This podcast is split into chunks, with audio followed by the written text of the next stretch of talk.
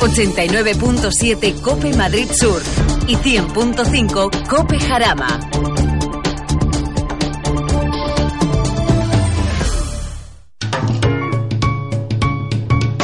Lubricantes Total patrocina Auto FM. Lubricantes Total. Mantén tu motor más joven por más tiempo.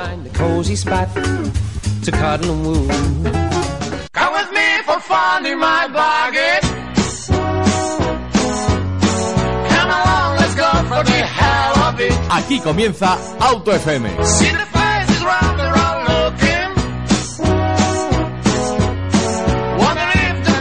Hoy viernes 20 de mayo arrancamos un nuevo programa de Auto FM. Bueno, ya sabéis, el programa del motor de la cadena Cope Madrid Sur y Cope Jarama. Mira, estoy, estoy ahí a tope ya. ¿eh? bueno, esta semana me gustaría referirme de la, a la poca sensibilidad de unos pocos que nos perjudican a muchos, eh, por no decir a la mayoría. Concretamente me refiero a la hora de depositar los elementos fungibles del automóvil, los recambios. Ya sé que soy muy tiquimiquis a veces con los, las denominaciones. No todo vale, no vale cambiar el aceite y tirar aceite usado en cualquier parte, no vale cambiar los filtros y tirarlos en el primer contenedor que encontremos, no vale cambiar los neumáticos y tirarlos donde nos venga mejor, por, por no pagar una tasa, una tasa que son 2, 3 euros, 4 euros, incluso eh, máximo 5 euros, dependiendo de, del neumático, me parece que hay que tener un poquito de conciencia, ¿eh? Seamos sensatos, la Tierra es eh, el mundo que compartimos es de todos y, la seriedad es un rigor que creo que cualquier persona, tanto tenga dinero como no, debería de, valer. Y por supuesto el compromiso. No es una excusa la crisis para consentir que del todo vale, ni mucho menos. Si ves a un vecino, a un amigo, a un familiar saltarse a la torera los pasos de reciclaje, tanto de los recambios como cualquier elemento que, que, al final utilices del coche, por favor, te pido por favor que le tires de las orejas. Que le recuerdes que el aceite usado, por ejemplo, un ejemplo, ¿eh? eh contamina mil litros de agua por un litro solo de aceite. Y como bien sabes, el, el agua, ese, ese líquido transparente, es un elemento vital para la vida que los neumáticos que no se reciclan y se amontonan causan negligencias tan graves como el fuego reciente se seña y que después de una semana sigue encendido que los filtros que no se recuperan están ensuciando nuestro entorno y no son nocivos para nuestra salud. Eh, eh, son en algunos casos hasta cancerígenos. Por eso tienen sitios especiales para depositarlos. Con un poquito de todo, solamente un poquito, conseguiremos que este mundo no sea tan gris. Bueno, ahora sí que sí, ha llegado el momento de arrancar. ¿Estás preparado? Espero que sí, porque a nosotros nos hace muchísima ilusión estar junto a ti un viernes más. Lo dicho, arrancamos.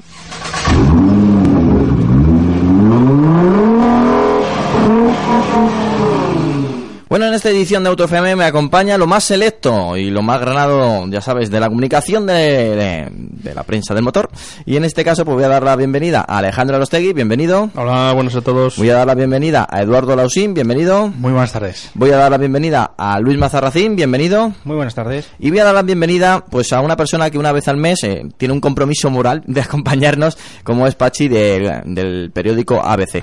Bueno, muchísimas gracias, Pachi, por estar otra vez junto a nosotros. Muy buenas tardes. Yo no soy no sé si soy lo selecto o lo granado, pero Estás en, entre mitad, que eso también está muy bien, ¿eh? bueno, pues arrancamos y ahora vamos a comentar eh, la noticia más importante de la semana y en este caso vamos a, comentar una cosa que, creo que a todos nos hará ilusión. Es que PSA, el grupo PSA, ya sabe, Citroën Peugeot y DS fabricará un nuevo modelo en España.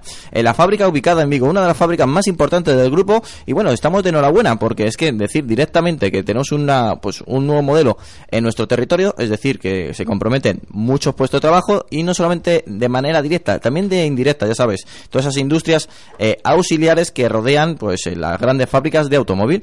No se sabe cuál es seguro, dice las buenas o malas lenguas que puede ser un subcompacto, un subcompacto de Peugeot, pero no está confirmado. Pero lo que sí que está confirmado es que recientemente, me la, encima en el backstage, como digo yo, eh, preparando el programa, me ha dicho Pachi que está casi recién llegado de la fábrica de Vigo. Y bueno, ¿cómo, cómo se ha visto esta noticia por ahí?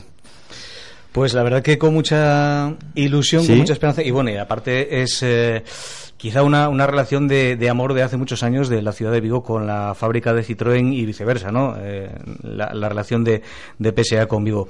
Eh, la verdad es que ver la campa que tienen de, de, vehículos en el puerto es impresionante. La cantidad de coches que, que todas las semanas salen de Vigo con destino a todo el mundo pone los pelos de punta y ver los grandes eh, buques que allí mm. tienen, pues de de, por hacernos una idea, como de 12 pisos de altura, de, un edificio de 12 pisos de altura, llenos de vehículos para, para recorrer todo el mundo, eh, impresiona.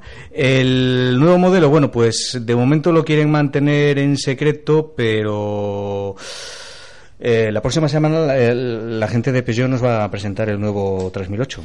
No quiero decir nada, pero bueno.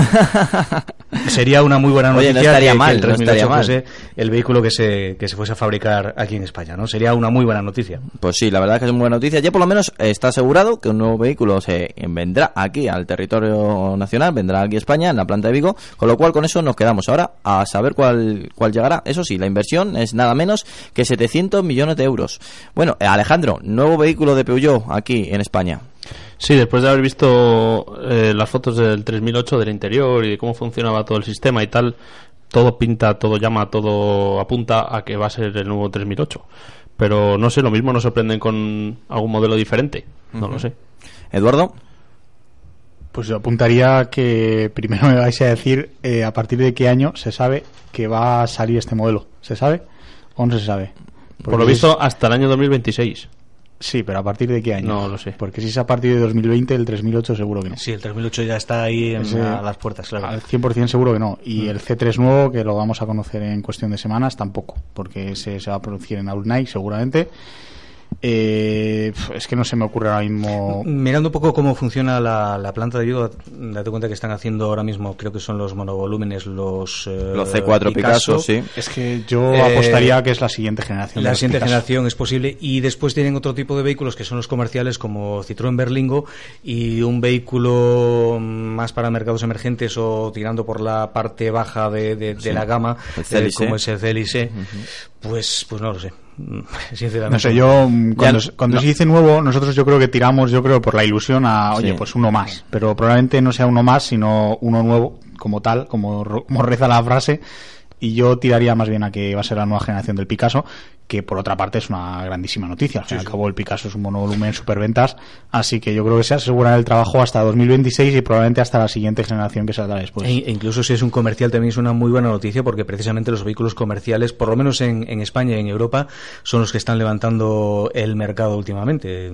Es decir, que tampoco se ve con malos ojos, puedes decir, vale, un vehículo comercial. Eh, bueno, sí, pero un vehículo comercial mucho, mueve muchos millones. ¿eh? Y en este caso de Citroën, que es número uno en ventas de vehículos comerciales en España.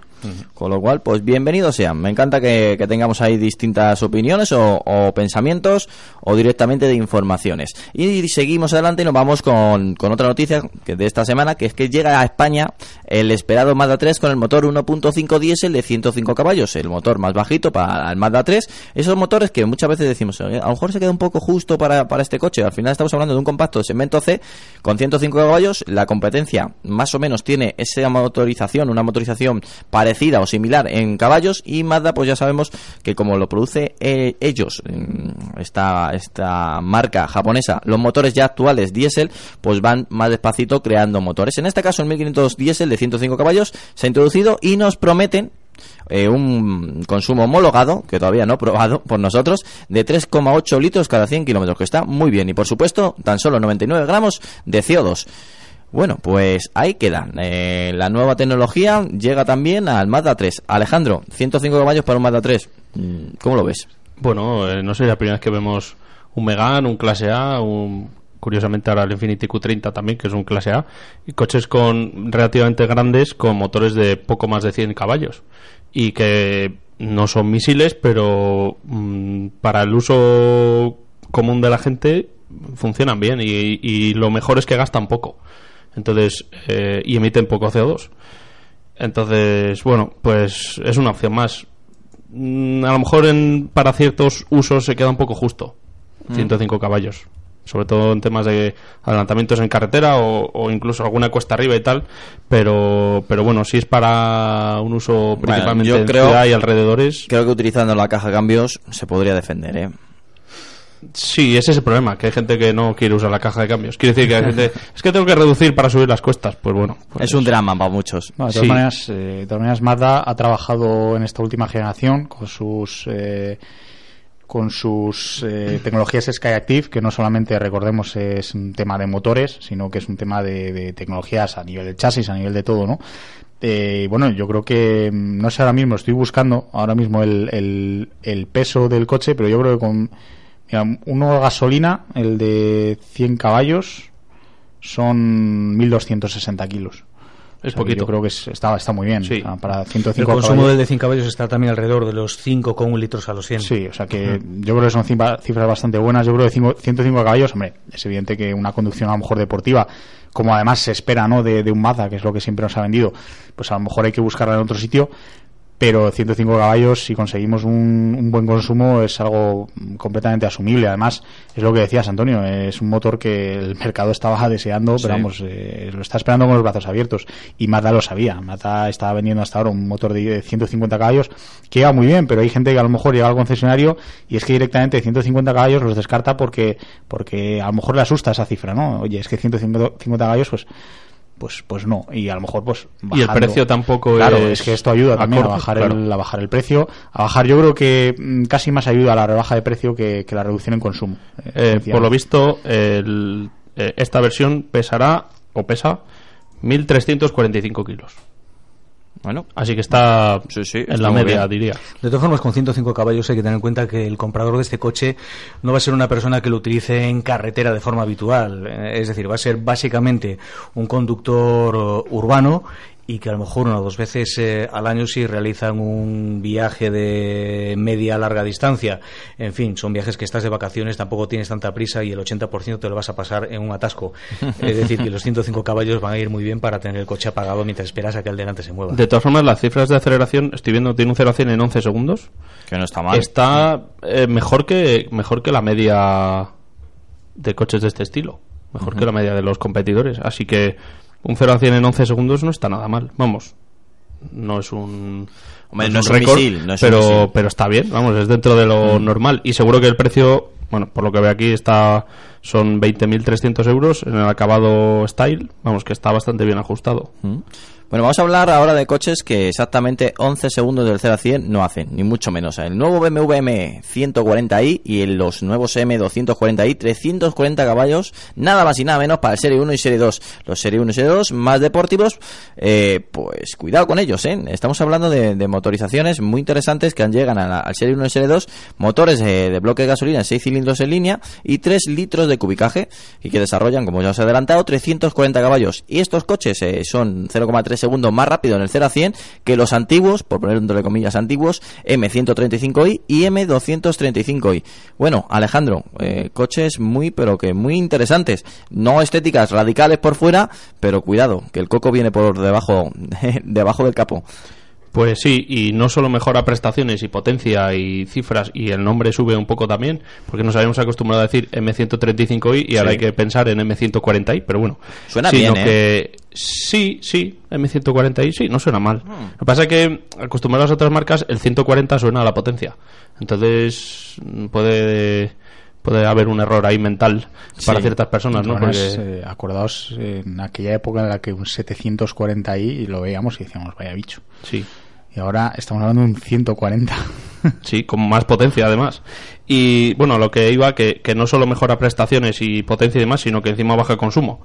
Eh, alrededor de un 7%. O sea que no es simplemente un aumento de potencia y un aumento de prestaciones, sino que además baja el consumo. O sea que mm, no veo ninguna desventaja. De todas maneras, ojo porque estamos hablando de 340 caballos, que son cifras, permitidme que lo diga, del 1M, de la generación anterior. O sea, y está cerca del, del M2 actual. Vamos, que no tampoco hay mucha diferencia. De hecho, el motor es prácticamente el mismo. Sí, sí, sí, no, simplemente son coches más discretos, más, más lógicos, evidentemente. Más para el día a día. Más para el día a día, Más discretos. Sí, sí. Bueno, 340 pues, caballos. Para el día a día. Yo, yo, tendría, pues, yo tendría uno, ¿eh? Y además, eh, estos modelos, por lo menos en los M135, se podían coger con tracción a las cuatro ruedas. Sí. Con X-Drive. Así que tiene incluso más ventaja lógica que un posible M2. Así que. No, dentro de la gama deportiva del Serie 1 y Serie 2, en realidad los M perdón, los M140i y 240i son la compra lógica. Claro. Y no, y no creo que corran Mm. poco, precisamente. Bueno, Pachi, quiero tu opinión sobre esto, esta nueva versión del tanto del Serie 1 como del Serie 2. Bueno, eh, yo tengo que confesar una cosa. He estado todo este fin de semana con un M4. ¡Oh! Se, lo tenía, se lo tenía guardado Lo tenía y callado, guardado, ¿eh? sí. Y, y bueno, y en este caso, eh, tanto el Serie 1 como el Serie 2, pues lo que sí se ve es una opción lógica, sobre todo, porque mm, estéticamente no son coches que al verlos la gente se quede mirando, eh, pasan totalmente desapercibidos. Eh, cambia la cosa cuando piensas un poquito el acelerador, porque yo creo que en estos vehículos incluso habría que prescindir del equipo multimedia. Lo mejor es bajar las ventanillas, meterse en un túnel y pisar un poquito para, para escuchar esa música celestial, ¿no? Dentro de los límites, siempre, claro. Sí. buen, buen Quedarse un poco por debajo y luego Nada, llegar hasta el límite. acelerar con, con seguridad no, no hay Eso, límites de 0 a y, y ojo 120. con las tracciones traseras, ¿eh? Sí, sí, por eso lo del tema del X-Drive, pues llama bastante la atención. Yo soy de los que siempre he dicho que para un tracción trasera deportivo se debería de pasar primero un curso. No porque sean peligrosos, pero sí que son coches diferentes. Bueno, pero las marcas los ofrecen. Otra Sí, cosa sí, es que la gente los quiera pagar o, o esté interesada un mínimo en hacerlos. Pero de todas maneras, cuidado con decir estas cosas porque a lo mejor eh, metemos a la gente en la cabeza un miedo que no que no, No, no. Ojo porque yo creo que más que un curso, que sí, eh, lo apoyo y lo apoyo incluso desde la autoescuela, no lo apoyo así a la, a la ligera. Yo creo que simplemente hay que tener dos dedos de, de frente. O sea, sencillamente, un coche deportivo eh, puede tener 600 caballos y ser completamente dócil si, si no tenemos la locura esa que nos puede llevar a, a tener, tener 600 caballos bajo el capó, ¿no? En este caso estamos hablando de 430, en el caso del M del M4 que decía Pachi o, o 340 que ya son bastantes, ¿eh? Porque, pero bueno, sí, sí, pero bueno, yo creo que sinceramente Bueno, ya sabéis, si os adelanta alguna vez algún M4 algún M3, nunca será Eduardo. Bueno, seguimos adelante. Una, una- una Sí. cosita simplemente. No es miedo, pero sí saber que cuando te compras este coche lo vas a conducir. Es decir, lo tienes que conducir. Hombre, tienes que saber lo que llevas siempre y más o menos conocer el Sí, límite no, no. o, o no el límite, sino las posibilidades que tiene el coche. Sí, sí, no, yo comparto con vosotros lo, que habéis dicho, tanto de la versión de Eduardo como la versión eh, más picante del otro lado de la mesa. Y seguimos adelante y ahora vamos a hablar de un coche que se está vendiendo muy bien, ya lo dijimos, eh, era normal, eh, eh, solamente verlo sabíamos que va a ser un coche de éxito, pero en esta ocasión pues ya tenemos datos, es que ya se han producido nada más y nada menos 100.000 unidades del último Skoda Super. ¿Qué significa esto? Que se está vendiendo francamente bien. Ya sabéis, el coche más prestigioso de la marca checa, eh, pues según la propia marca se van a ampliar la producción anual hasta los 280.000 vehículos para un coche de grandes proporciones, un coche que no es barato ni mucho menos, pero sí muy bien posicionado en precio para su categoría y un coche que te da prácticamente todo lo que deseas de un coche premium sin ser un coche premium. Pues aquí lo tienes, eh, Eduardo. Eh, este coche siempre me has dicho que lo has visto con muy buenos ojos. Yo creo que tú has dicho la clave, ¿no? Eh, yo creo que todos esperábamos esto. Efectivamente, el, el Super, pues, eh, es un coche que, incluso Skoda eh, sabía que iba a ir bien. Mm, Básicamente porque ha dado un paso de gigante frente al anterior. El anterior, e incluso el primero, porque recordemos que anda, son tres generaciones, ¿no? Las que conocemos ahora. Eran coches, eh, una compra muy lógica, una compra en cuanto a relación calidad-precio, en cuanto a relación espacio-precio, eh, realmente interesante. Además, con versiones familiares, con todavía más, eh, más espacio interior, a un precio asequible. Eh, además, con versiones eh, bastante equipadas, no, no eran coches eh, básicos, porque a veces confundimos Skoda con, con una marca a lo mejor de coches un poco básicos, pero no es así, y menos en esta generación. Y efectivamente, pues 100.000 eh, unidades de esta nueva generación, ojo, de esta nueva generación que lleva un año apenas a- de vida fabricándose, pues yo creo que es todo un hito. Eh, es todo un, un evento a celebrar, tanto por Skoda como para nosotros, porque bueno, yo creo que es lo que decía antes, ¿no? El- el- la nueva generación es un paso de gigante frente a la anterior en cuanto a calidades, en cuanto a diseño, en cuanto a ergonomía, en cuanto a todo, ¿no? En cuanto a, a equipamiento y tecnología también, ¿no? Es un coche completísimo y que merece la pena ver, desde luego.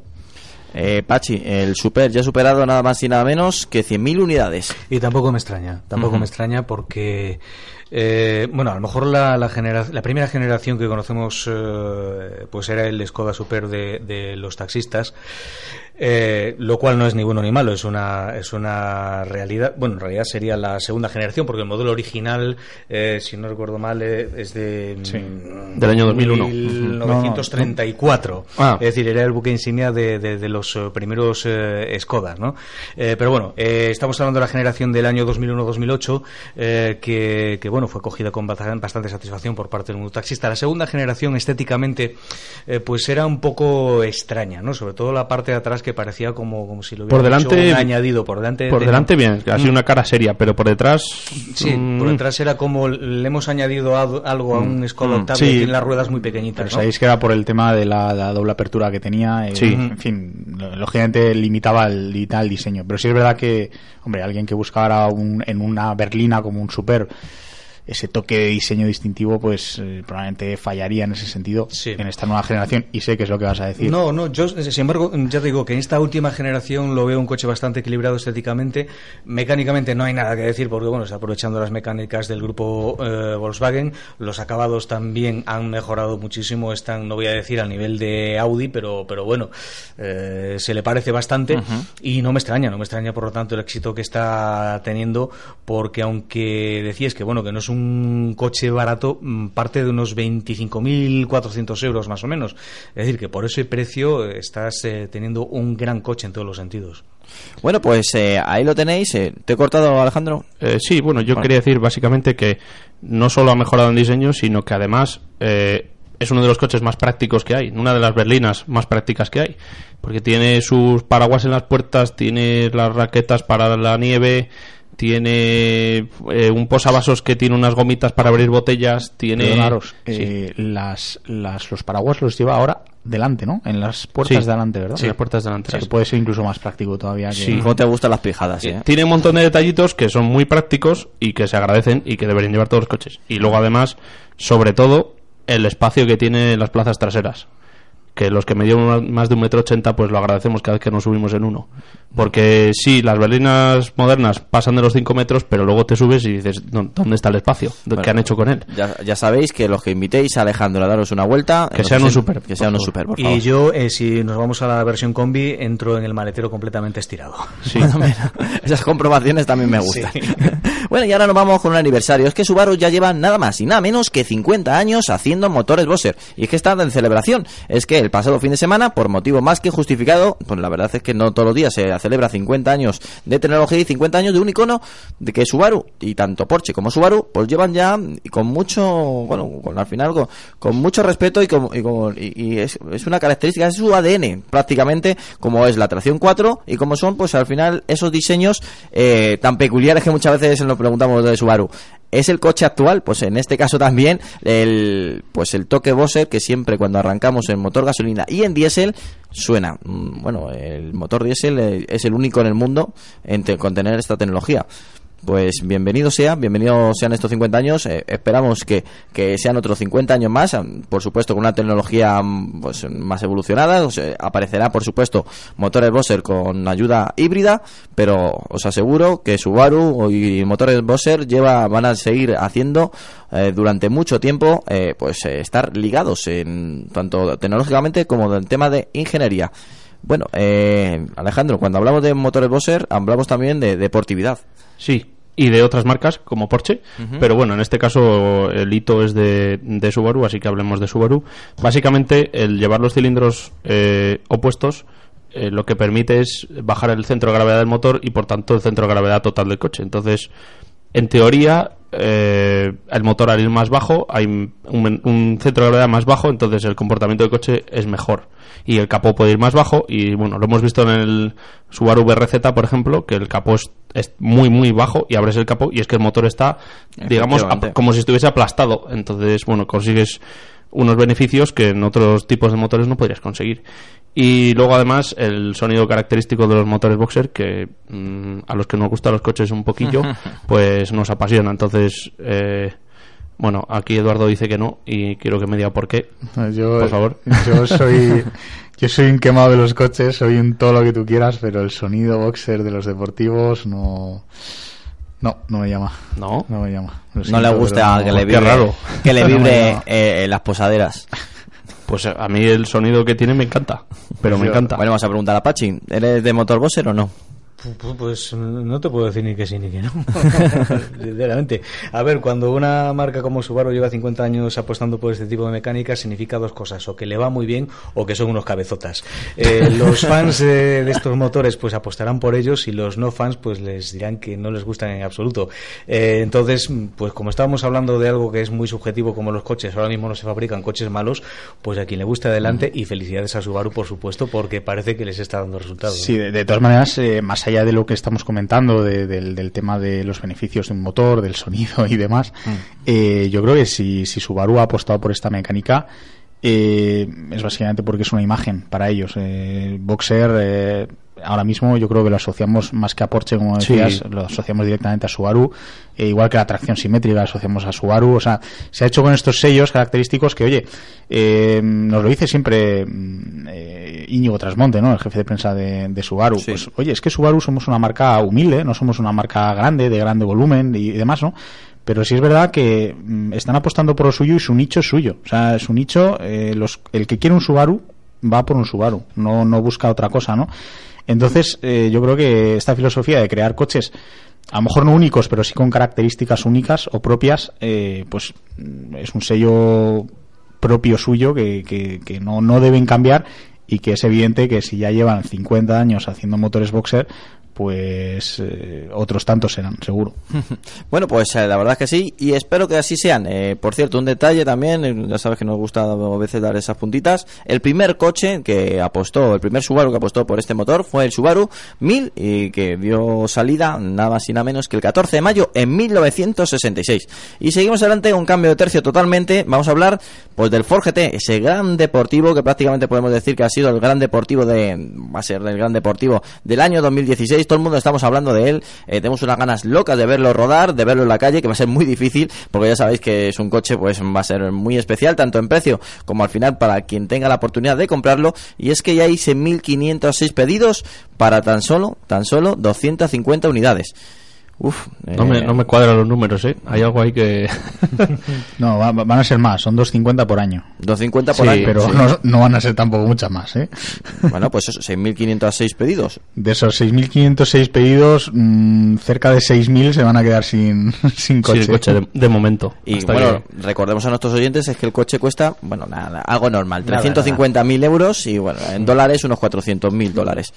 Mm, a mí me tiene este coche enamorado. Para, para el coche que parece, hasta parece un precio bastante adecuado. Es que parece un coche de Le Mans. Es un coche de carreras, de verdad. Vamos a ver, el problema que tenían Ford, eh, que lo sabe, lo que ha fabricado y lo que está y lo que está presentando, es que muchísima gente que quiere comprarse este coche lo iba a dejar aparcado simplemente para ganar dinero.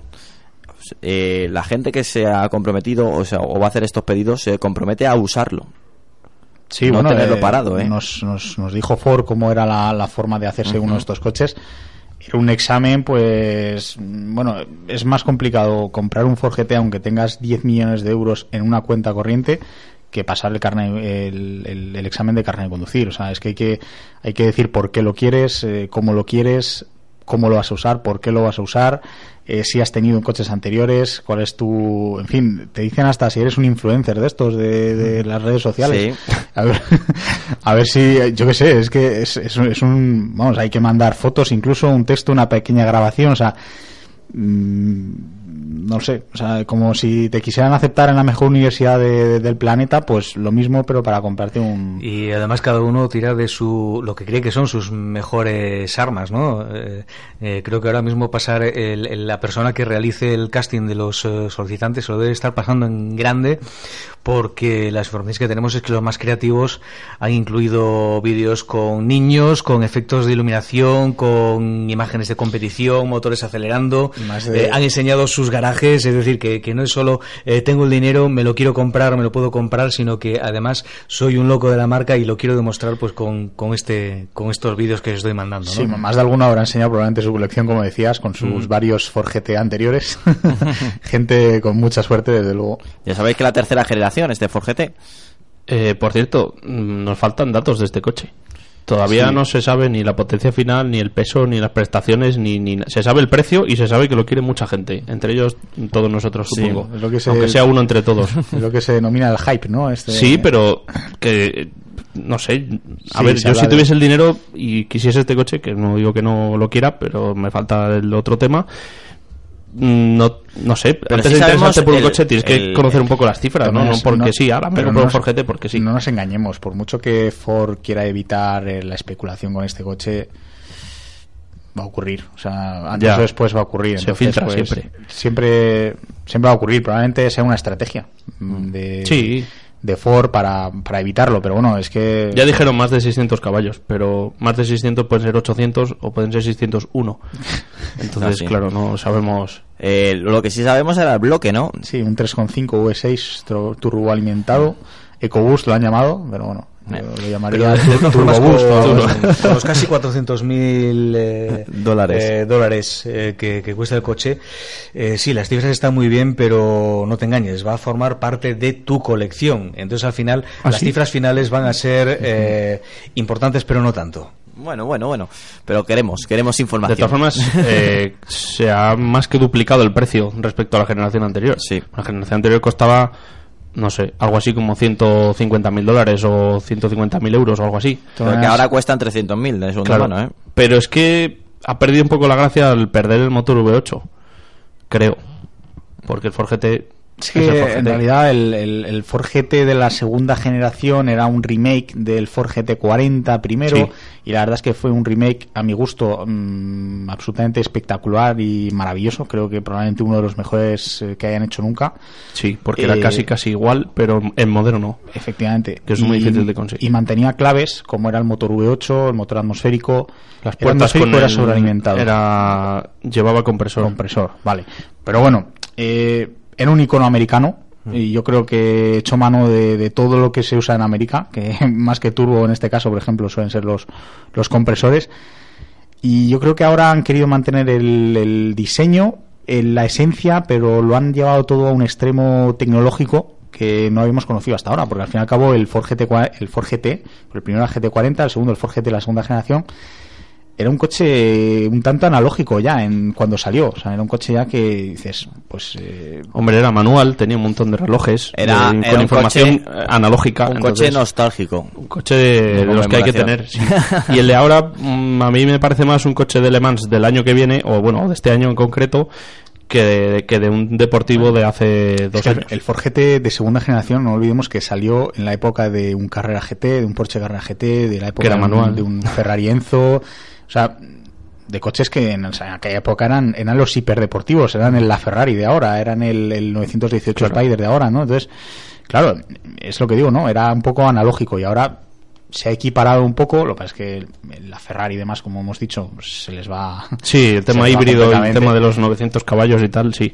Pero bueno, Bueno, pues ahí lo tenemos, eh, un momento de descanso, pero adelantamos que ahora Pachi nos va a adelantar también un que ha- hace poco, a escasos días, ha conocido un Ford bastante bastante curioso y que yo creo que también va dentro de, entre comillas, por supuesto, va a revolucionar el mercado porque yo se lo decía antes, eh, visualmente no creía que fuera tan bonito y cuando lo he visto en persona me ha gustado, ¿eh? Me ha gustado. Pero esto después de unos segundos musicales, ya sabes, seguimos aquí en Auto FM, seguimos en Cope Madrid Sur y en Cope Jarama. Danos tu opinión. autofm arroba copemadridsur.es Estás en Auto FM, el programa del motor de Cope Madrid Sur y Cope Jarama. Lubricantes Total, una formulación exclusiva a la vanguardia de la tecnología. Los lubricantes Total prolongan la vida de tu motor y mejoran su rendimiento en las condiciones más extremas. Lubricantes Total, mantén tu motor más joven por más tiempo. Pues ya estamos de vuelta y lo que estaba diciendo Pachi, ¿qué exactamente qué vehículo conociste escasamente una semana? Que por cierto habíamos quedado que, que te ibas a pasar por aquí y al final no te dio tiempo por conocer este coche. Os di plantón por, por estar eh, probando el Ford Edge, que prepara ya su desembarco en, en España. Eh, bueno, eh, el coche quiere decir que es conocido por lo menos al otro lado del charco, porque en Estados Unidos ya tiene una trayectoria de, de, éxito. Lo que han hecho, según nos explicaron la gente de, de Ford, ha sido el adaptar sobre todo sus interiores para hacerlos más europeos. Es decir, vamos a cambiar los plásticos, vamos a hacer un coche bastante más agradable en el que podamos tocar el salpicadero sin que haga ese ruido. ¿eh? Y, la verdad que les ha salido bastante bien. Estéticamente el coche, eh, el coche gusta, el coche gusta y por mecánicas, bueno, pues el, el Edge europeo Va a tener unas mecánicas diésel eh, TDCi de 2 litros, una versión de 180 caballos. Eh, va a acelerar de 0 a 100 en casi 10 segundos, 9,9. Velocidad punta de 200 kilómetros hora. Y va a haber también una versión de 210 caballos eh, biturbo con una velocidad máxima de 211. las dos equiparan su, tienen un consumo mm, homologado mm, de 5,8, 5,9 litros a los 100. Y la pretensión de Ford con este coche es apuntar tanto por arriba como por abajo. Es decir, eh, es un vehículo que no es eh, pequeño, es bastante más grande que, por ejemplo, que, un Volkswagen Tiguan.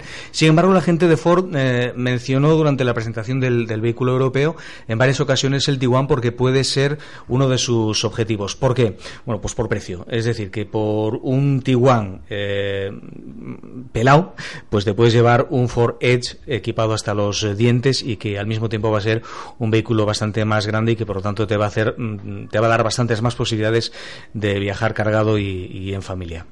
Bueno, pues el Ford Edge, eh, o uno de esos coches que por capacidad, eh, también por comportamiento, eh, va, miran directamente a, coches que, nos sorprenderían, porque puede ser el nuevo Tiguan de Ford aunque aunque nos sorprenda por tamaño. Sí, pero disparan también hacia el Audi Q5 o BMW X3, es decir, que no, no pierden, eh, están apuntando en todas direcciones. Estamos hablando de un precio del coche que puede rondar alrededor de los 43.000 euros, más o menos, es desde, desde donde arranca. Y entonces, bueno, pues, pues la realidad es esa, ¿no? Que a lo mejor un posible comprador de un Audi Q5 se puede fijar en, en este Ford Edge y decir, bueno, pues me ahorro un dinero, el acabado está bastante bien, el uso que le voy a dar al coche va a ser prácticamente prácticamente el mismo y lo que me ahorro en el precio del coche me lo gasto en combustible para hacer viajes y disfrutar de él, ¿no? lo único que, el diseño a mí me convenció bastante porque a mí me gusta no todos, pero bastante me gustan bastantes coches eh, con diseño americano, aunque se vendan aquí en Europa. Eh, bueno, iba a decir el Mustang, pero ese no cuenta, quiero decir, porque ese es el Mustang. Pero ahí se venden coches eh, con diseño americano que son muy atractivos, incluso aquí en Europa pero yo creo que la gente se ha hecho a la idea de los Q5, X3 y demás y a lo mejor ven el, el Edge y dicen es que es muy cuadrado, es muy musculoso, es demasiado bruto demasiado hmm. americano, ¿no? Que a eso a la gente no tiene por qué gustarle. Pero vamos, que me gustó más de lo que pensaba, de lo que había visto y de... Que las fotos no, no le hacen rigor, ¿eh? No, yo creo que el fotógrafo... Sí, sí. No le sacó todo el partido que, podía al coche. Bueno, hay que decir que además que todos los motores que traen aquí a España están equipados con sistema de tracción total inteligente de, de Ford. Mira, pues un plus más para tanto de seguridad, pues al final también va dinamismo, porque son esos sud que pueden pisar también un poquito de grava, ¿eh? Sí, sí, sí, sí, sí. De hecho, lo probamos eh, eh, recorriendo no solo carreteras, sino también por, por tierra. Mm, y bueno, mm, tampoco nos enfrentamos a situaciones muy difíciles, pero un poco de barro sí que, que, había. Y la verdad es que no te enterabas de nada. Te daba, El coche pasaba tranquilamente, que es prácticamente lo que va a hacer todo el mundo. Es decir, no nos vamos a poder hacer TT eh, con este vehículo, pero sí algún excursión en la que nos podemos encontrar un charco grande, bueno, pues el coche lo pasa perfectamente, incluso también por altura. O unos badenes gigantescos, como hay últimamente.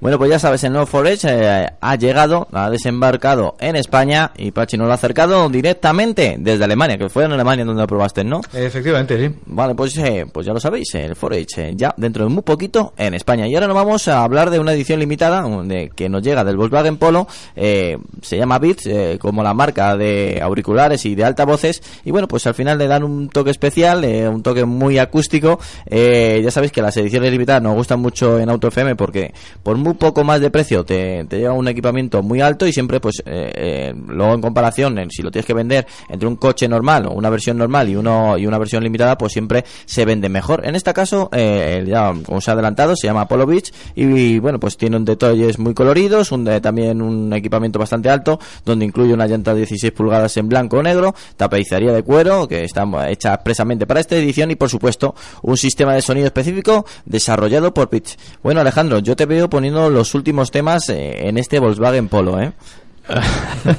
A ver, eh, yo soy del pensamiento de que cuanto más ruido haga un coche de motor, mejor. Pero para el, al final el 80% de las veces lo que quieres es ir con las ventanillas subidas en tu propio silencio y, y, o con tu propia música. Entonces, en ese caso, eh, qué mejor que tener un buen sistema de sonido con unos altavoces que suenan bien. Que no esto no lo he oído, pero mm, He, probado los cascos de esta marca, los Beats, y la verdad es que suenan estupendos. Entonces supongo que eh, con el trabajo que habrán hecho en el Polo, pues habrán conseguido un sonido bastante bueno. Además que el Polo, como no es muy grande, tampoco creo que tenga mucho eco ni mucho mm, mucho problema en, Con, 300 vatios no hay eco que valga rompe la jornada ¿eh? son 300 vatios de potencia ¿eh?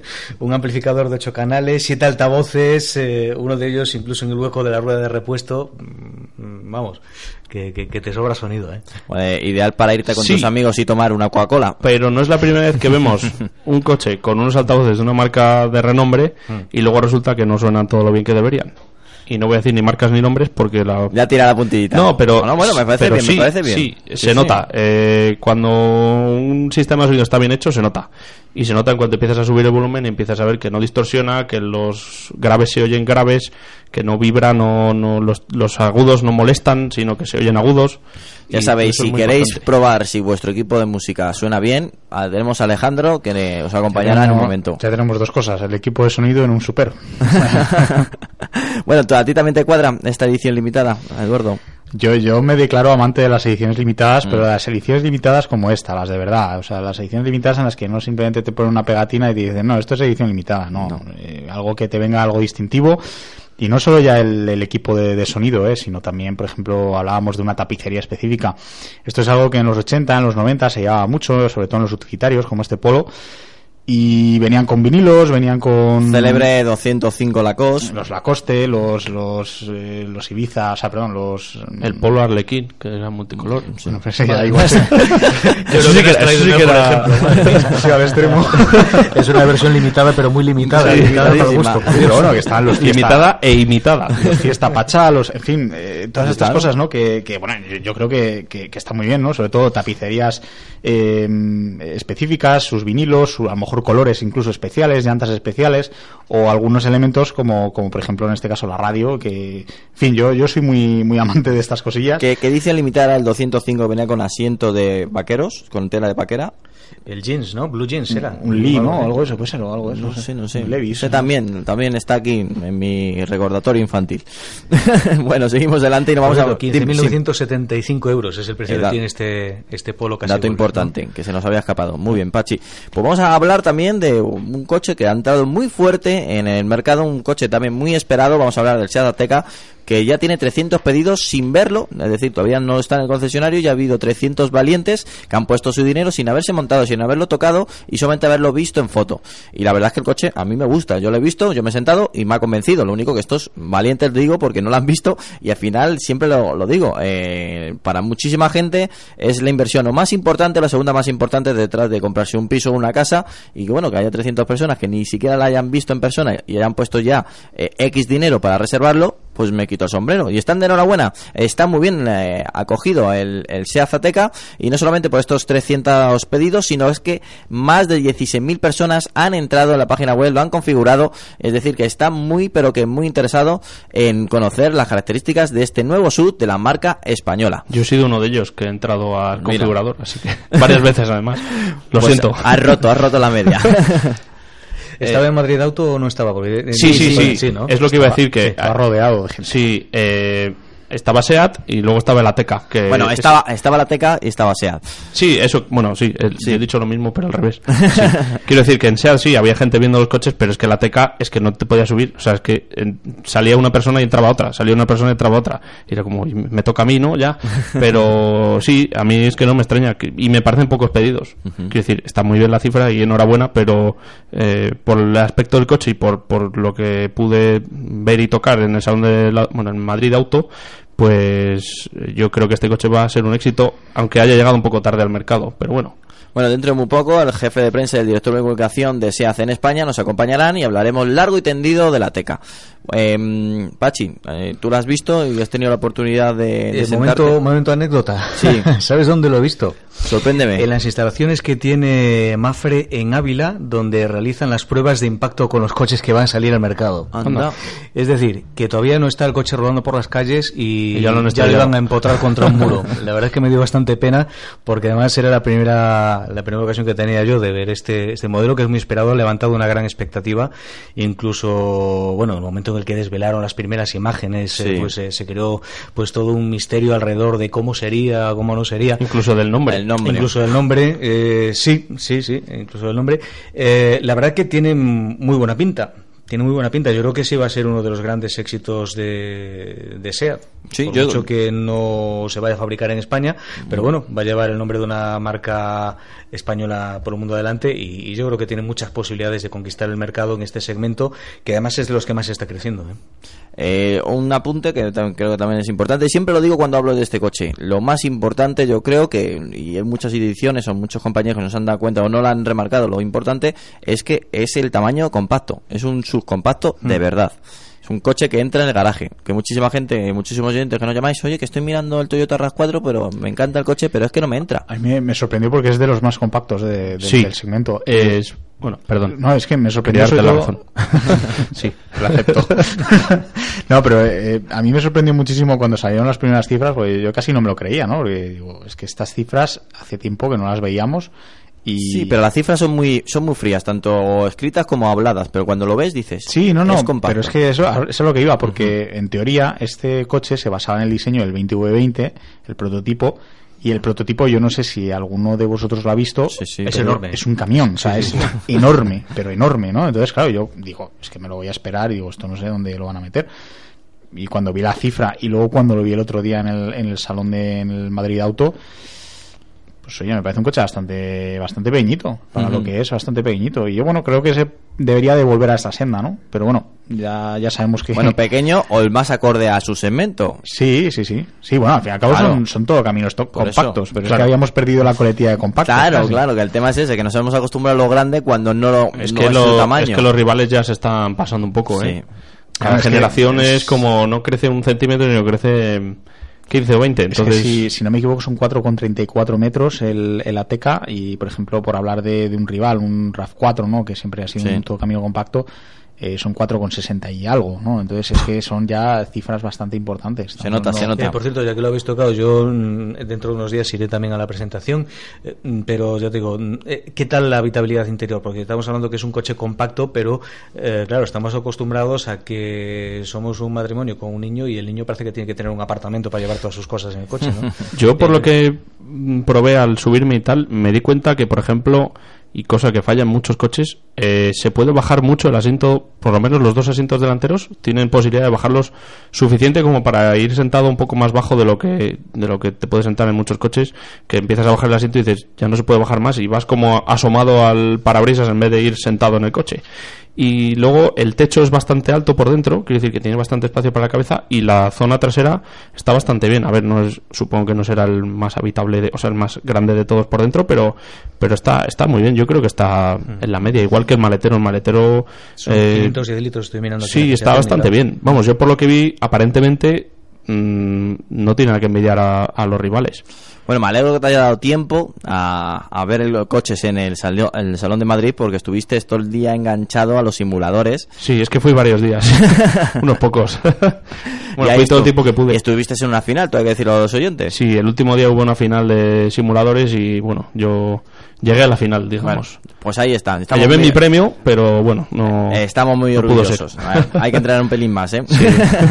bueno, seguimos adelante y ahora vamos vamos a hablar de Peugeot que ha instalado el Drive Code. ¿Qué es eso? Tranquilos, es una estación de recarga de vehículos pues que, recoge toda la vertiente tecnológica o toda la vertiente eléctrica directamente de unos paneles fotovoltaicos. Es, digamos, la, versión de, Peugeot de cómo se cargarán los coches en un futuro.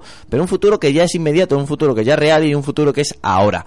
Pues no lo ha presentado, eh, ya hay alguno por Francia y es que este parasol, eh, pues tiene forma de parasol eh, o, de tejado o clásico, pues recoge varias células fotovoltaicas en el techo, ya sabes, en la parte de arriba, eh, lo transfiere, lo transforma en energía eléctrica, enchufas tu coche eléctrico y lo vas cargando. Es decir, que es una tecnología 100% limpia, 100% eh, sin residuos y yo creo que no, no me extrañaría que lo viésemos dentro de muy poco en muchísimas ciudades.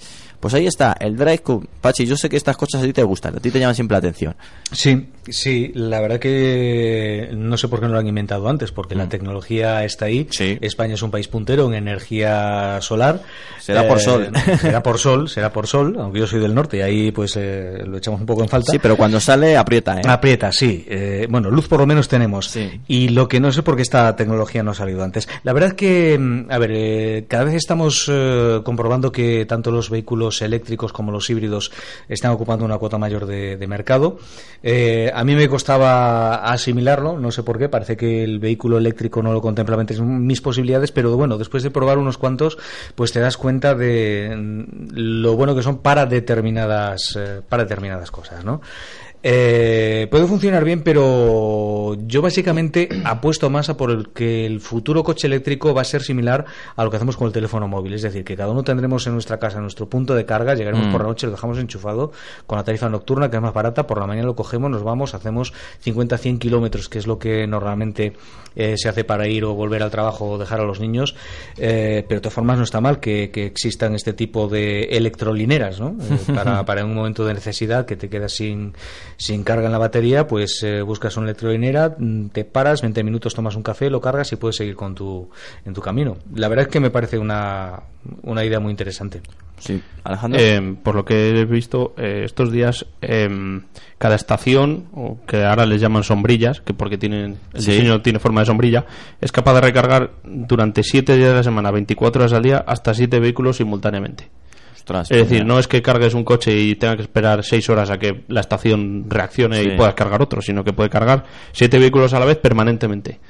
Tiene la potencia tan suficiente para recargar y además supongo que como es por lo que dicen una estación universal puedes, puedes cargar pues desde una bici hasta cualquier coche eléctrico que tienen el, tiene el problema de que cada uno lleva su cargador bueno no cada uno pero cada marca ha decidido poner un tipo de cargador que ya ahí hemos empezado mal pero bueno estamos hablando de que no serán recargas rápidas no no sé, no sé. Es que si no son recargas rápidas, la teoría de Pachi de nos tomamos un café en 20 minutos. Claro, eso sería más bien los, los cargadores. A ver, yo entiendo que si puede cargar 7 coches a la vez 24 horas, mm, mucha energía no puede, o sea, podrá almacenar a ver si me explico. Eh, tiene que estar 24 horas almacenando energía permanentemente para poder dar carga a 7 vehículos. Entonces, eh, supongo que una carga rápida eh, necesitaría unas baterías de que en este caso son de ion litio de almacenaje mucho más grandes y con una, y tendría que tener una superficie de más de 150 metros cuadrados que es lo que tiene es decir, más de 88 Luego Hacemos una cosa, cogemos la calculadora, comenzamos a hacer números y, lo vemos. Vale, pero es lo que dice Eduardo, que yo creo que para tener una carga rápida tendría que tener más placas, más superficie, menos coches que bueno, cargar. Pero tú imagínate, te vas a trabajar, lo dejas cargando y sabes que lo estás cargando totalmente ecología verde. Sí, eso sí. la teoría es estupenda. Siempre que legalmente nos lo permitan, porque esa es otra. Y económicamente. Pero el problema es que estas placas no deberían de estar colocadas en la ciudad de no sé dónde. Tendrían que estar colocadas en el puesto de trabajo de cada uno. Sí. Sería lo lógico. de vecinos o... Claro. Ese es el tema. Bueno, Esto dentro de unos años será un paraguas, que lo pondrás en el coche y cargará... Bueno, pues Alejandro ya está a punto de, de formalizar. Sí. lo sacas de la puerta y lo cargas. Y de guardar, ¿eh? Sabéis que en BMW en los modelos llevaban algunos eh, techo de fibra de carbono pues ahora llevarán techo de fibra de carbono o techo solar. Pues ahora dos techo fotovoltaico en las próximas. Bueno, hay algunos modelos que lo llevan para que el aire acondicionado sí, lo llevan para la, calefacción estacionaria. El Nissan Leaf, por ejemplo, llevan el aleroncillo trasero lleva lleva un, panel, pero bueno, mm. a, saber qué pasa con Bueno, nos vamos con Perdón, ya. Que nos vamos ya, Alejandro, nos vamos ya al buzón del oyente. Es el momento donde el protagonista es la otra persona que nos escucha, que nos soporta a través de, de a través de los altavoces y que por supuesto está semana tras semana disfrutando junto a nosotros del motor.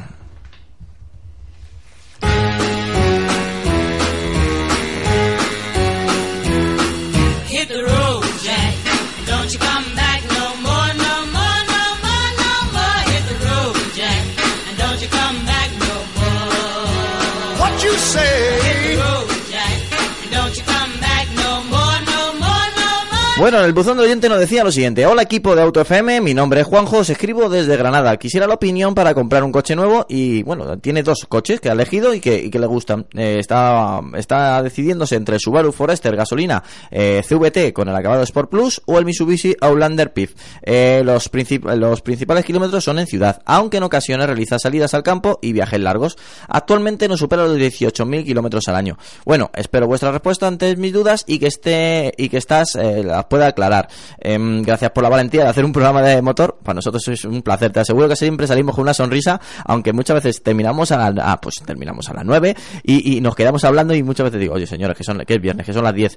Pero bueno, eh, te agradezco tus palabras, la verdad es que sí, Juanjo. Bueno, eh, y te vamos a, aclarar. Eh, sé que es difícil elegir un coche y sobre todo con toda la oferta que hay actualmente. Bueno, pero no has tenido mal ojo, has elegido dos coches que elijas el que elijas, vas a salir eh, bastante bastante contento. Son dos coches que pueden parecer parecidos, pero no lo son. En este caso el Forester gasolina eh, es un coche con más toque sud, eh, pero sud de campo.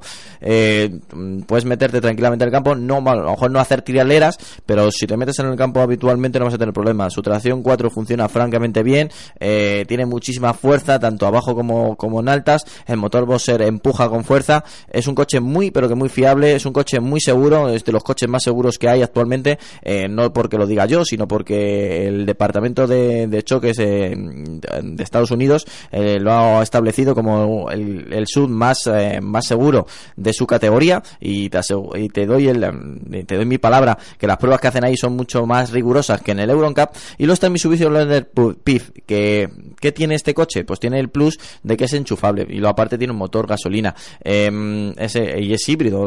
A la vez eh, puede ir regenerando tanto por frenada o, dar directamente a que el motor gasolina alimente las baterías para tener electricidad para mover el coche yo me pensaría eh, ¿qué, ¿qué, quieres hacer o qué o qué o qué tiene importancia para ti el consumo en ciudad o la salida de campo. Si es más la salida de campo, me iría por el Subaru. Si es el consumo en ciudad, me iría por el PIF. El, el es un coche que, bueno, si tienes la posibilidad de enchufarlo, que eso también tienes que tenerlo en cuenta, eh, es, es, casi de broma porque tienes 50 kilómetros, bueno, 51, que se te quedan unos 45 o 42, eh, que puedes ir tranquilamente eh, tirando de, de, electricidad, de las baterías, y no gastas nada de gasolina. ¿Y qué significa eso? Pues también menos revisiones y, y menos, pues menos dolor de cabeza muchas veces porque tenemos que cambiar el aceite, tenemos que hacer eh, cambios de, filtros y etcétera.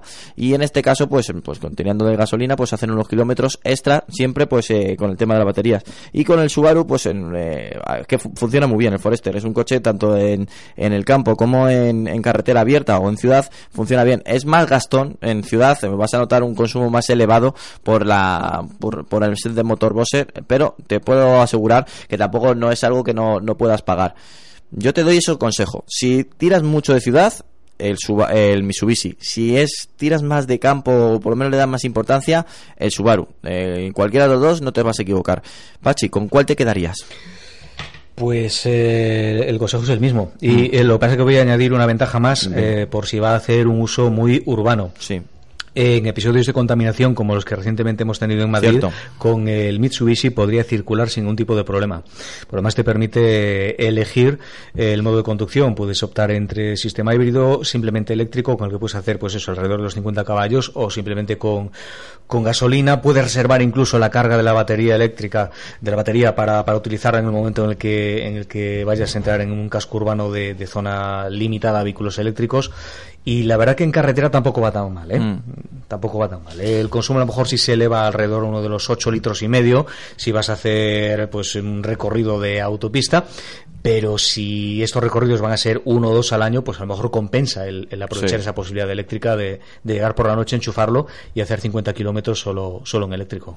Eduardo, que, he visto que le estabas afirmando las palabras de Pachi. Sí, bueno, yo, yo con el, el, Outlander eh, PHV, la verdad es que tuve una experiencia el año pasado en la que probé el coche a fondo, en el sentido de que no solamente lo probé en, en mi zona donde, donde vivo habitualmente, sino que hice un viaje con él y es lo que tú decías, ¿no? En, en, carretera sí que se eleva eh, mm. y además de forma bastante evidente el consumo.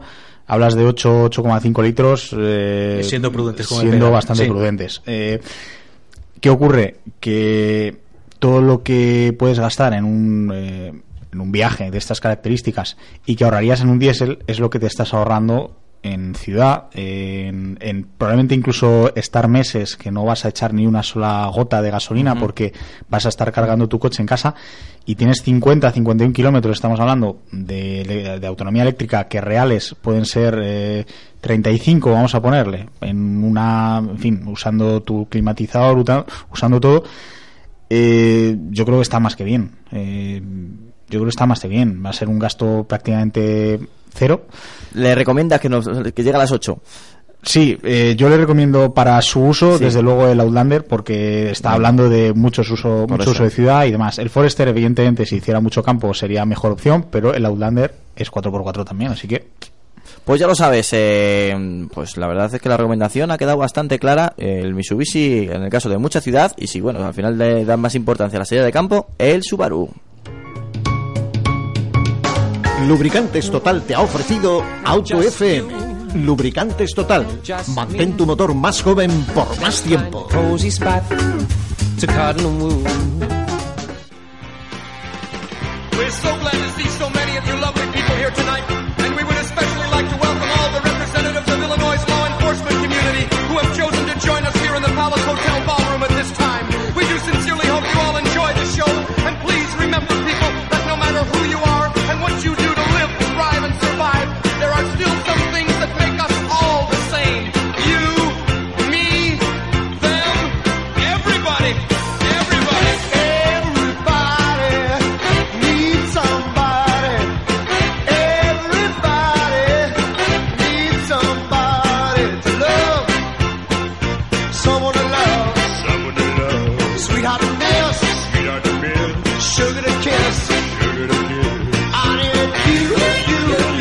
Bueno, seguimos, seguimos adelante, seguimos aquí en Auto FM, seguimos en Cope Madrid Sur, seguimos en Cope Jarama y no le he dejado paso antes a Alejandro, que estaba liado que entre sus cosas y él no llegaba al tiempo, para contestar a nuestro oyente, a nuestro oyente Juanjo, que con cuál coche te quedas, Alejandro, que lo hemos dicho y contigo al final no te he dado paso. Sí, a ver, eh, a pesar de que son dos coches aparentemente similares, eh, hay una diferencia de precio de hasta 10.000 euros en favor del, del Subaru. Sí. Es decir, el Subaru es 10.000 euros más barato que el, Outlander. Eh, y bueno, las prestaciones son similares. El, el Subaru acelera aceleración en 11,8 y el Outlander en 11. Así que más o menos andan a la par. Y luego el consumo homologado del Subaru son 6,5 y el del Outlander, el homologado, es 1,8. Entonces, eh, nuestro oyente ha dicho que los kilómetros van a ser principalmente en ciudad entonces, mm, obviamente, la mejor opción en ese caso sería el Outlander. A pesar de ser un coche que pesa 400 kilos más que el Subaru, que es más grande y tal, pues bueno, tiene la ventaja de ser híbrido, de ser enchufable y de tener una serie de ventajas, la redundancia, mm. que más adelante le van a venir bien. Por ejemplo, el tema de las pegatinas de colores para el centro de Madrid. No sé, ¿de dónde era este oyente? No me acuerdo. De Granada. Bueno, pues para cuando vaya a Madrid o vaya a una ciudad así grande. En Granada, te aseguro que hay buenos atascos también. Sí, ¿eh? no, no, no lo digo por los atascos, me refiero yo más. No sé si habrán terminado ya el metro, ese metro eterno que estaban construyendo, pero yo cuando estuve, eh, te puedo asegurar que que me crispé. Dejémoslo así. Eh, entonces, bueno, cuando vaya a ciudades grandes como Madrid o Barcelona, pues que sepa que tendrá una serie o podrá tener una serie de ventajas en cuanto al aparcamiento, a la zona verde, zona azul, eh, la recarga de su coche o cualquier otro tema, aparte de que eh, para un futuro próximo, pues en muchas empresas terminarán poniendo cargadores porque lo solicitarán los propios trabajadores para poder cargar los coches. Entonces, bueno, el poder hacer los primeros 50 kilómetros en eléctrico, la verdad es que eh, es una gran ventaja.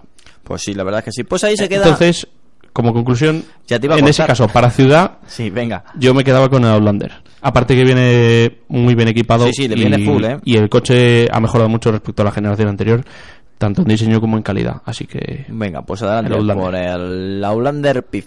Bueno, y ahora sí que sí, si te parece bien, nos vamos a la prueba de la semana.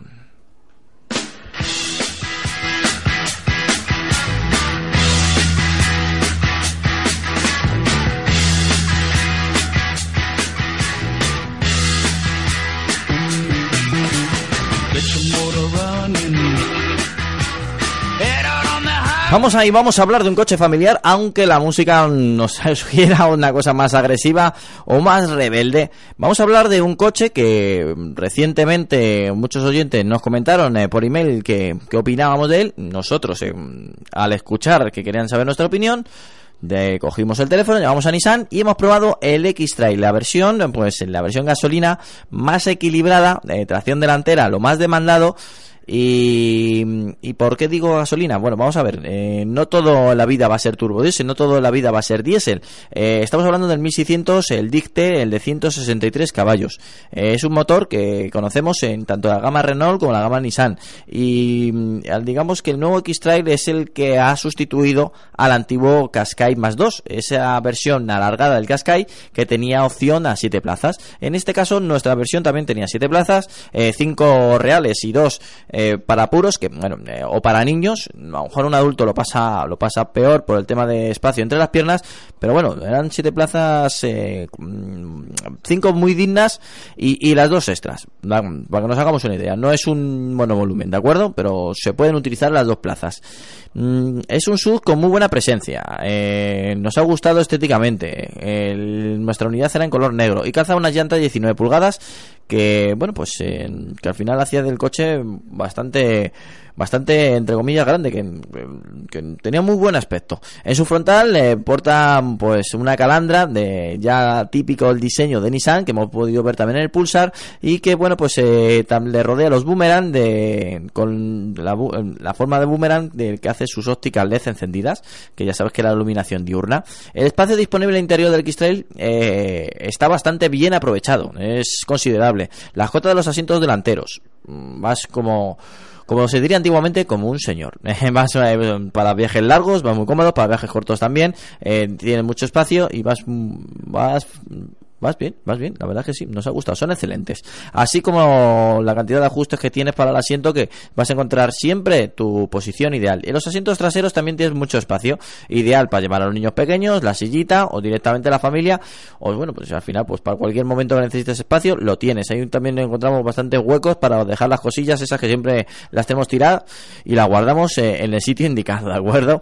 Eh, el motor, el motor no, nos ha dejado muy buen sabor de boca. Sus prestaciones están a bien a buen nivel te mueve, te mueve el coche con holgura. Son 163 caballos eh, por peso y por y, a lo mejor por tamaño y por el puesto de conducción a lo mejor te parecen estos 163 caballos menores, eh, pero al fin tienes que buscar que el coche se mueva correctamente. Tienes eh, fuerza para adelantar, tienes fuerza para salir de un stop, de un ceda al paso. Mm, no, no vas a echar de menos más potencia, te lo aseguro. Tiene un 0 a 100 en 9,7 segundos, que está muy bien, ¿eh? Y unas cifras contenidas de CO2 que solamente se elevan a 129 gramos por kilómetro recorrido.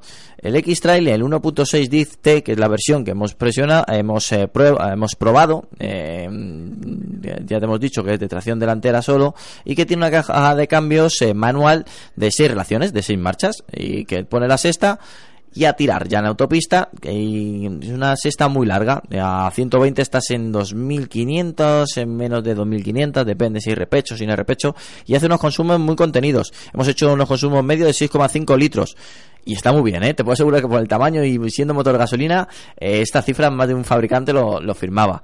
Eh, eso sí, eh, sin buscar en tampoco pisarle mucho. Si le pisas, es un coche que comienza, cuando se pasa de 130 a 140, comienza a gastar considerablemente. Entonces, para hacer una velocidad normal, familiar, 120, 130, tranquilo, te hace consumos bajos. ya te digo, nosotros hemos hecho 120, ah, pues sin, sin miramientos en el acelerador una conducción normal, la que harías tú normalmente.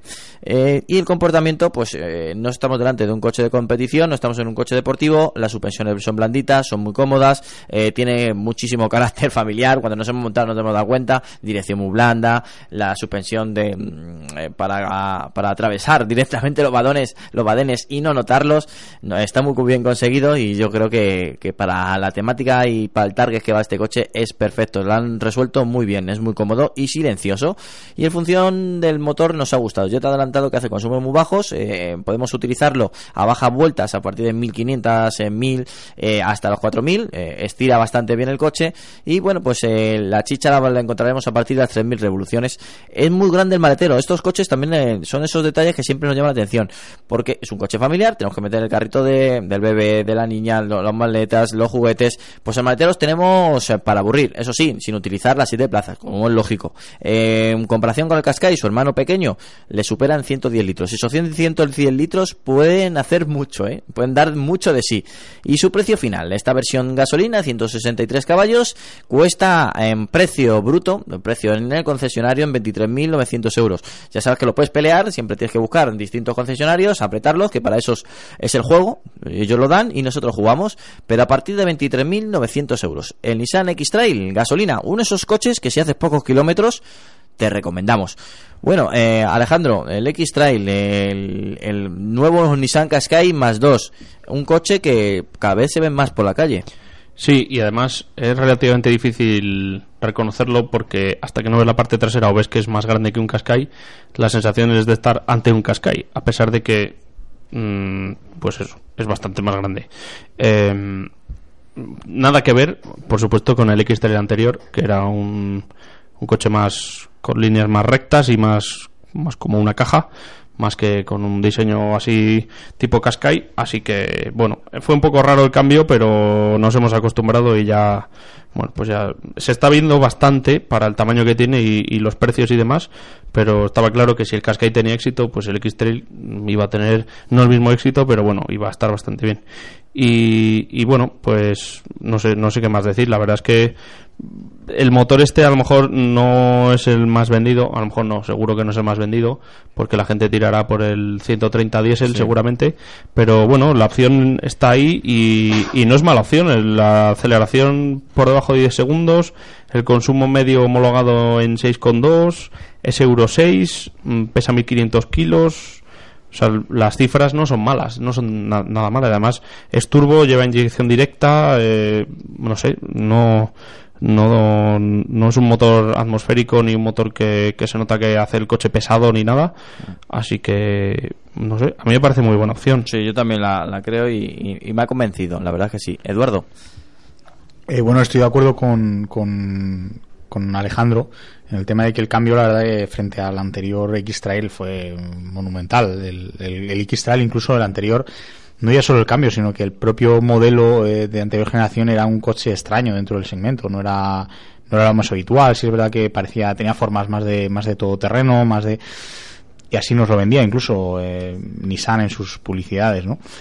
Eh, ahora pues se ha ido más al segmento sub, al segmento quiero un coche polivalente pero de gran mm. tamaño, al segmento necesito un coche que vaya bien en carretera y que me permita hacer alguna excursión en el campo.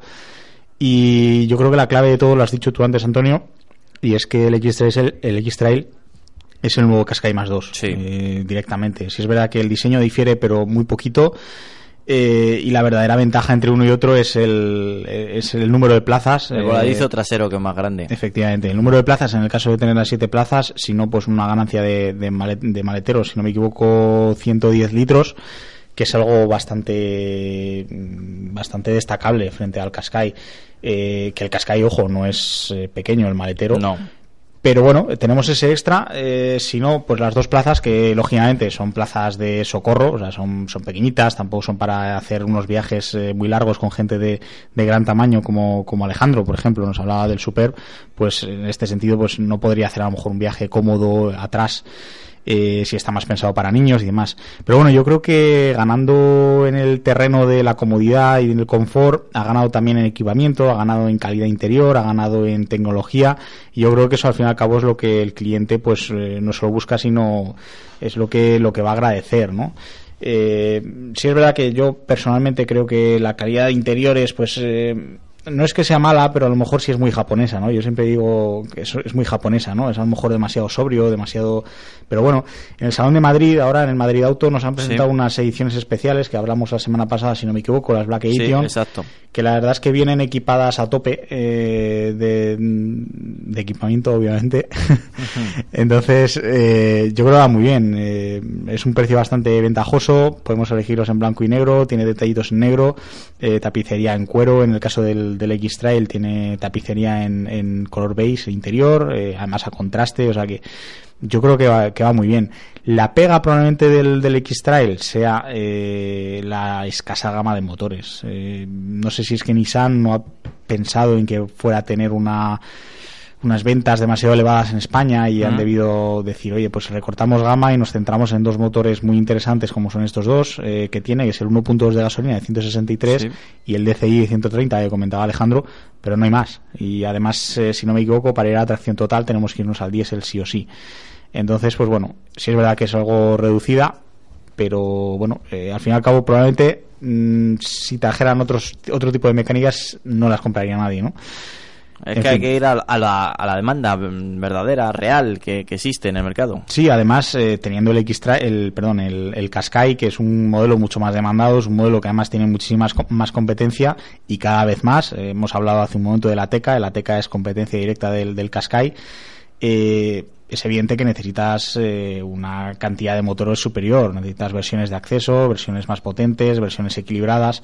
Y en el caso del X-Trail, pues al fin y al cabo, eh, como lo estamos considerando un Qashqai más dos, pues claro, eh, tiene que atender a un público que necesita esas dos plazas extra que no es tan evidente, o sea, no es algo tan tan habitual. Una familia numerosa, a lo mejor que necesita un coche grande y con bastantes asientos y además maletero, pues se va a ir a otras opciones como puede ser un, un San John Rodius, por ejemplo, ¿no? O un, unas, unos monovolúmenes sí. tipo eh, Seat Alhambra o de ese estilo, ¿no? Entonces este coche, bueno, a lo mejor tiene un nicho un poquito más cerrado, o gente que ocasionalmente necesita siete plazas y es un poquito más complicado de, de colocar.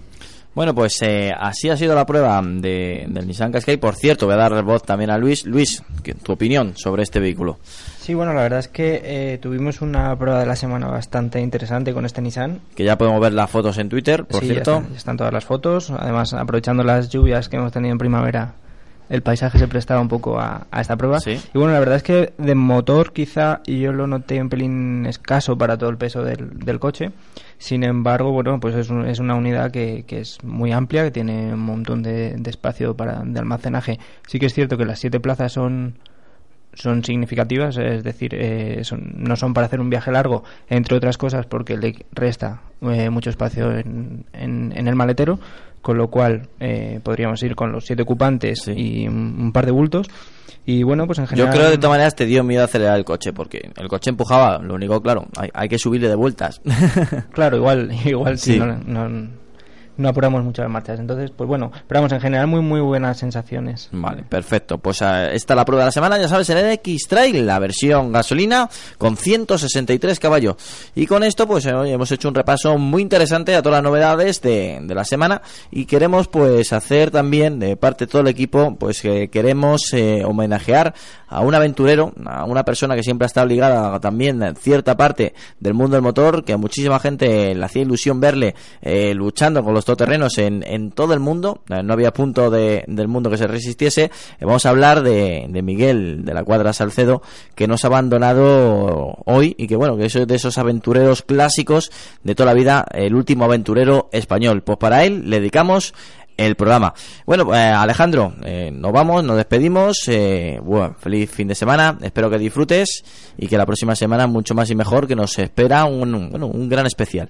Sí, estaremos atentos de todas las novedades, de todos los Bueno, estamos ya con las novedades. Sí, sí, ya de hecho, estamos Edu y yo viendo novedades interesantes en, en el Villa del Este o Villa de Este. Con Villa de Este. Villa de Este. Villa, de, este. Y bueno, subiremos fotillos y información, a pesar de no estar allí, pero uf, estoy viendo fotos. Se está, se está comprometiendo Alejandro en subir cosas a se Twitter. Está, se está calentando el tema. pues nada, que nos oímos, nos escuchamos la semana que viene. Perfecto. Sin problema. Eduardo, hasta la próxima semana. Recuerdo, eh, no quiero decir exactamente de qué va a ser el especial, pero preparaos porque va a ser un buen especial que vamos a hacer aquí en Auto FM. Bueno, yo de momento me quedo esta semana, sobre todo este fin de semana, con el especial Vila de Este, que hay cada cacharro que está saliendo hoy y mañana saldrán más, pues que, bueno, promete mucho.